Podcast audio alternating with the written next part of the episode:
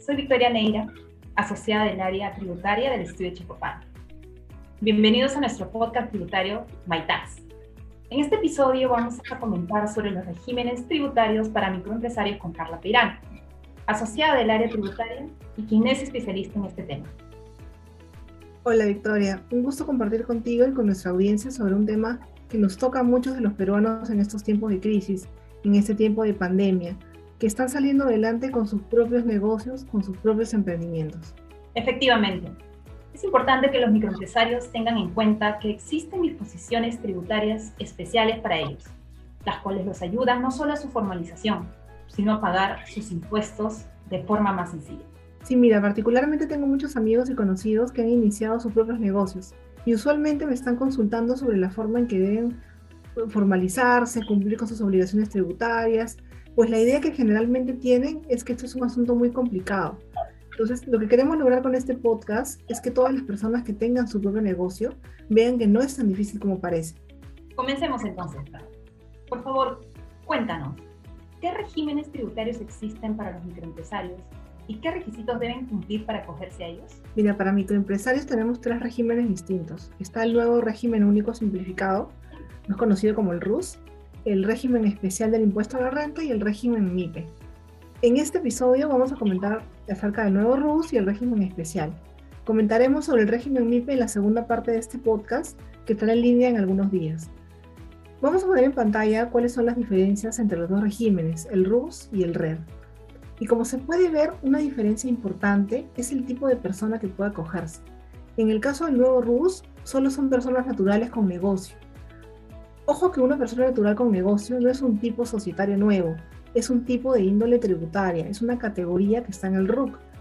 Está, por ejemplo, en este régimen el dueño de una bodega, el dueño de una botica y estarían también las personas naturales que venden productos o ofrecen servicios en las redes sociales.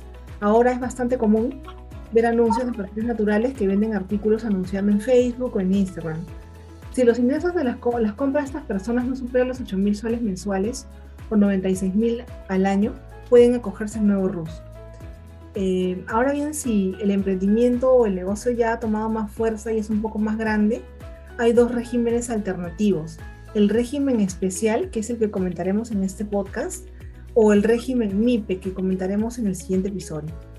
Nuevamente ponemos en pantalla los requisitos del régimen especial. Y como vemos, ya no solo es para personas naturales con negocios, sino que también podemos incluir a empresas que ya se han constituido con un tipo societario, por ejemplo una IRL o una SAC. Además del límite de ingresos, una diferencia importante es el número de trabajadores que la empresa puede tener, que son hasta 10. En este régimen, por ejemplo, ya estarían los dueños de tiendas que requieren empleados de atención al cliente como una zapatería, como una panadería. Gracias, Carla. Ahora que sabemos la diferencia entre los dos regímenes y los microempresarios que pueden acogerse a cada uno de ellos, ¿Cuál sería el procedimiento para su acogimiento ante la SUNAT? El procedimiento para acogerse tanto al RUS cuanto al RER es muy similar. En ambos casos tienen que acercarse a la SUNAT con su DNI vigente o con el acta de constitución, llenar algunos formularios que nos va a dar la SUNAT e indicar en ese formulario a qué régimen se desean acoger, ya sea al nuevo RUS o al RER. Entiendo, Carla. No parece muy difícil el procedimiento. Ahora, la pregunta que todo microempresario se realiza es, ¿cuáles serían las ventajas fiscales de acogerse a estos dos regímenes tributarios? Bueno, las ventajas son las siguientes. ¿no? En el caso del nuevo RUS, no se llevan registros ni libros contables, solo se efectúa un pago mensual que puede ser de 20 soles o de 50 soles, eh, lo cual va a depender del monto de los ingresos.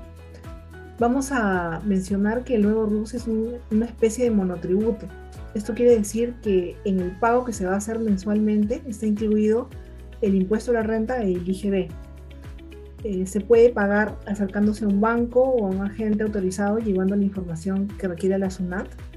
No se está obligado a presentar declaraciones juradas mensuales ni anuales. Y otra ventaja es que se puede emitir comprobantes de pago que son deducibles para el comprador. En el caso del RER, sí hay que llevar libros y registros contables, pero solamente dos de ellos, ¿no? el registro de compras y el registro de ventas, que pueden ser libros electrónicos. Solo hay que presentar la declaración jurada mensual y se puede emitir cualquier tipo de comprobante, ya sea factura o boleta. Un punto importantísimo de este régimen del RER es que solo incluye el impuesto a la renta. El IGB sí tiene que ser determinado de forma separada, aunque se presenta un solo formulario para las dos obligaciones. Clarísimo. Ahora que ya sabemos cómo tributan los microempresarios, nuestra recomendación es que se formalicen inscribiéndose en la RUC de la SUNAT y se acojan a uno de los dos regímenes tributarios existentes. Como han podido observar, no son complicados los requisitos, el procedimiento y los beneficios tributarios de cada uno de ellos. Utilizando regímenes sencillos como el nuevo RUS y el RER, no solo se cumple con las obligaciones tributarias, sino que los microempresarios pueden hacer crecer su negocio de manera más segura. Nos vemos en el siguiente episodio donde comentaremos el régimen MIPE. No se olviden seguirnos en nuestras redes sociales y quedamos a su disposición para cualquier consulta sobre este tema. Hasta la próxima. Hasta la próxima.